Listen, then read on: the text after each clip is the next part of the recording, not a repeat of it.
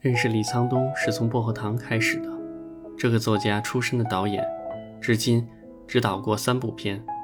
第一部找了韩世圭主演，名字叫《绿色的鱼》，还没有机会看，光听名字还是挺有吸引力的。第二部就是《薄荷糖》，让他在国内声名鹊起。第三部《绿洲》，一举拿下当年威尼斯最佳导演、最佳新人两个大奖，李也得以进入了世界级导演们的殿堂。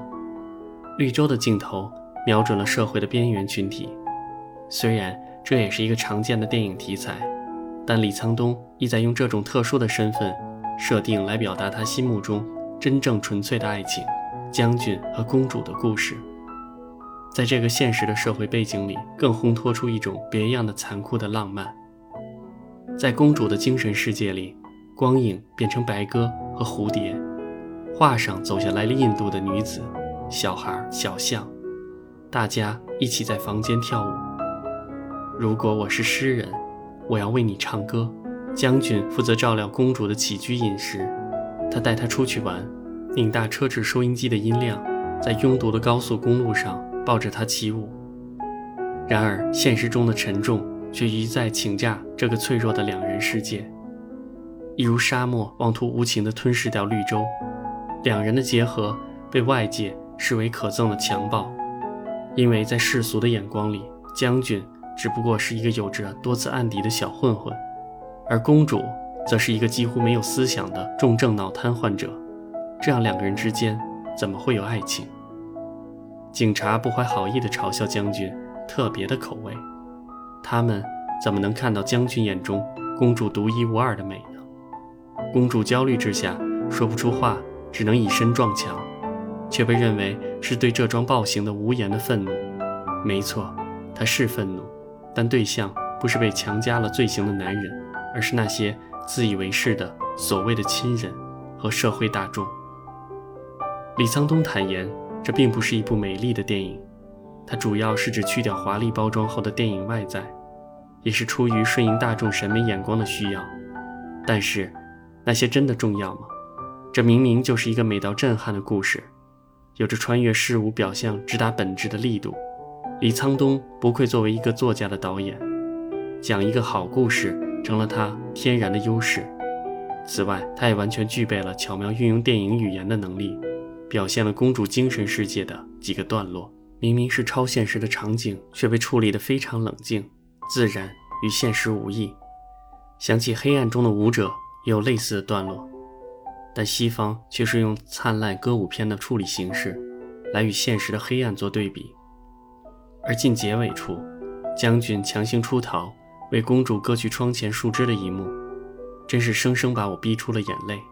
这是绿洲向沙漠的宣战，公主的音乐，将军的舞蹈，被奋力割去的阴影，能否真的从此烟消云散吗？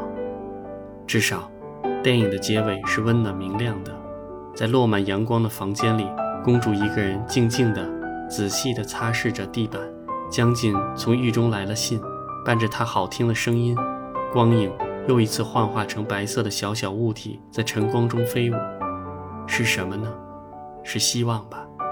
红中都是一个善良的人，他的善良体现在刚被从监狱放出来，穿着夏天的衣服，走在冬天里。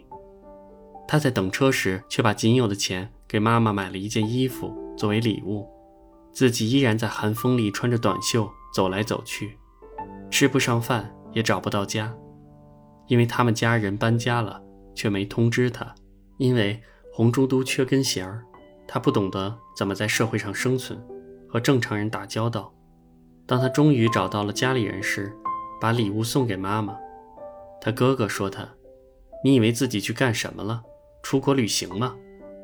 他的嫂子告诉他，别人都不好意思说，但总得有人说。要是你不存在，我们都会好过很多。但是红中都的哥哥和弟弟都明白，这之前，幸亏红中都的存在。红中都进监狱是替他哥哥顶了过失杀人罪。他哥哥酒后驾车撞了人，但他哥哥是家里收入的主要来源，所以哥哥不能入狱。红珠都反正是个累赘，正好派上了用场。韩公珠也是累赘，她重度脑麻痹，生活不能自理。但韩中珠也有派上用场的时候。他的哥哥嫂子用他的名义住进了专为残疾人建的新公寓里，他和旧家具一起被留在了破旧肮脏的居民楼里，不想再对红珠都和韩公珠之间的爱情追言。他们之间的爱情，更多的是源自本能，既有动物的本能，更有人之间爱的本能。这份本能之爱越纯，越是反衬出他们周围正常人的人性的扭曲和不正常。也许，红中都和韩公珠之所以能够保持善良、义，或说保持正常的人性没有被扭曲，是得益于他们的残疾。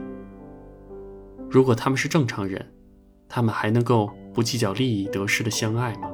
他们的爱和性，更可能会变成商品的考量。他们的爱情会不会和他们周围的人一样无聊而庸俗呢？一个更现实的假设是，如果他们摇身一变。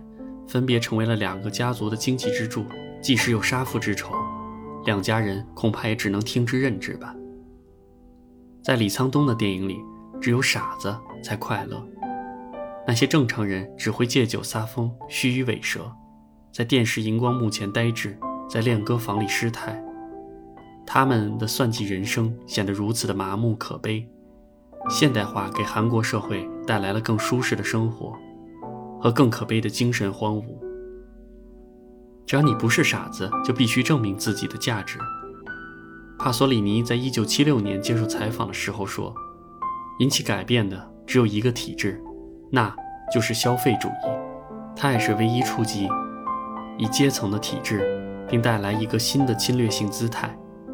因为在消费社会，进取心对个人是必要的，而顺从姿态，比如一个。”恬淡寡欲的、甘受命运摆布的老农民，在今天一无是处。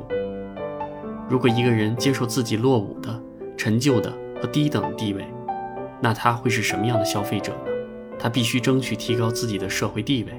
就这样，突然间，我们所有人都在变成一个个小希特勒、小一号的权力追求者，在绿洲里。